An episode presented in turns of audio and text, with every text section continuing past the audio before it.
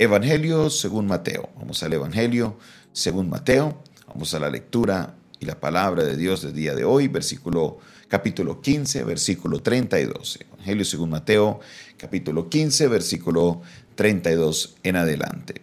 Dice la palabra del Señor de esta manera. Y Jesús, llamando a sus discípulos, dijo, Tengo compasión de la gente, porque ya hace tres días que están conmigo y no tienen que comer. Enviarlos y enviarlos en ayunas, no quiero, no sea que se desmayen en el camino. Entonces sus discípulos le dijeron, ¿de dónde tendremos nosotros tantos panes en el desierto para sacar a una multitud tan grande? Jesús les dijo, ¿cuántos panes tenéis? Ellos dijeron, siete, y unos pocos pececillos.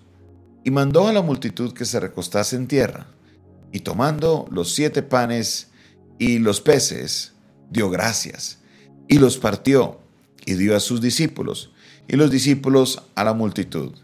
Y comieron todos, y se saciaron, y recogieron lo que sobró de los pedazos, las siete canastas llenas. Entonces, la despedida de la gente, entró en la barca y vino a la región de Magdala. Amén. No podemos confundir esta lectura con la alimentación de los cinco mil que estudiamos hace unos episodios atrás. Son dos los milagros que encontramos claramente que los que Jesús hace una multiplicación. En este caso, hay diferentes, hay unas variables que la distinguen de la anterior.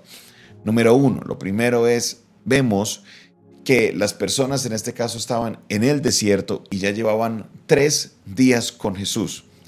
Tres días. No sabemos si estaban en ayuno, no sabemos si estaban, si cada uno había llevado alimentación para los tres días, si era como un retiro que había planeado Jesús para que la gente saliera con él. No sabemos, la, la Biblia no nos da detalles sobre eso, pero nos dice que la gente andaba ya tres días con Jesús y Jesús no los quería enviar en ayunas.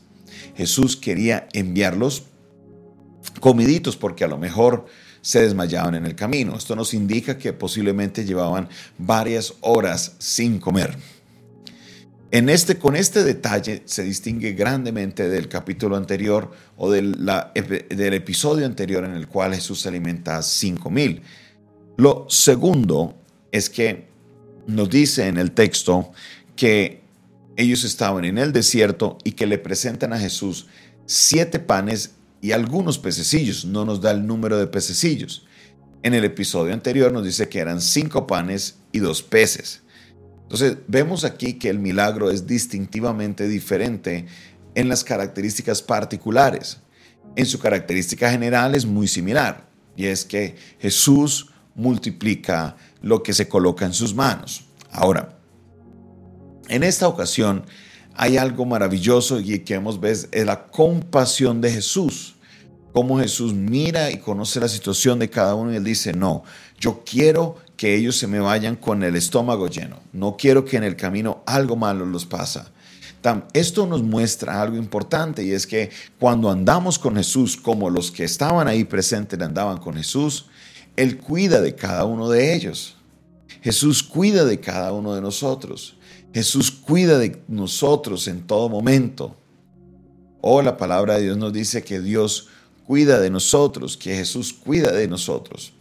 Así que en esta hora, cuando nosotros leemos el inicio y la naturaleza de este milagro, podemos tener la paz y la tranquilidad en nosotros de que hay alguien poderoso quien cuida de nosotros. Es ese gran Jesús del que hemos venido hablando, es ese gran Jesús del que hemos venido predicando. Es ese gran Jesús que tiene la autoridad y que para Él no hay nada imposible. Ese mismo Jesús cuida de nosotros. Jesús cuida de mí. Vamos, colóquelo ahí en el, en el chat, coloque Jesús cuida de mí. El Señor cuidará de nosotros. Él, Él está siempre ahí pendiente de nosotros porque Él no quiere que nosotros vayamos mal, que a nosotros nos vaya mal para nada.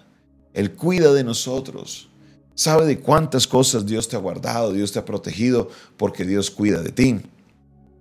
Y este detalle me llama mucho la atención porque Jesús puede haber dicho, no, no, no, no, a una hora, dos horas antes, vengan, por favor, váyanse a sus casas porque no tenemos tanta comida para comer. Eran, según lo que nos dice la palabra, cuatro mil personas, un número grande. Y lo más seguro es que esto eran solamente mujeres, sin contar mujeres y niños. Vea, esto hubiera sido algo algo grandísimo, donde iban a sacar tantos panes, tantos peces. Jesús le hubiera hecho, venga, por favor, se van a las casas y nos vemos mañana a las seis de la mañana. Pero no, no, él no. Él les dijo, va, yo voy a cuidar de ellos, por favor, tráigame lo que tengan porque vamos a hacer que esto rinda. Oiga, y Dios hizo la obra por medio de Jesucristo. Dios hizo la obra, se multiplicaron los panes, se multiplicaron los peces y todos comieron y sobraron siete canastas de comida. Aleluya. ¿Por qué? Porque es que Dios está al pendiente nuestro. Jesús cuida de mí. Él provee. Él hace que todas las cosas sean multiplicadas. Oiga, esto es algo tan maravilloso que durante el tiempo de pandemia, que es el tiempo más cercano así de crisis que el recuerdo que se ha vivido, oiga, qué impresionante. Puedo contarlo personalmente en mi hogar que nunca faltó el alimento en mi nevera. ¿Cómo? Yo a veces me preguntaba, ¿cómo nos rinde tanto? ¿Cómo es que hay tanta comida? Es que Dios cuida de mí, Jesús cuida de mí, aleluya. Él es tu ayudador, Él es quien cuida de ti, Él es el que te sostiene de la mano, Él es el que te lleva hacia adelante. Oh, gracias le damos al Dios Todopoderoso porque Él cuida de nosotros.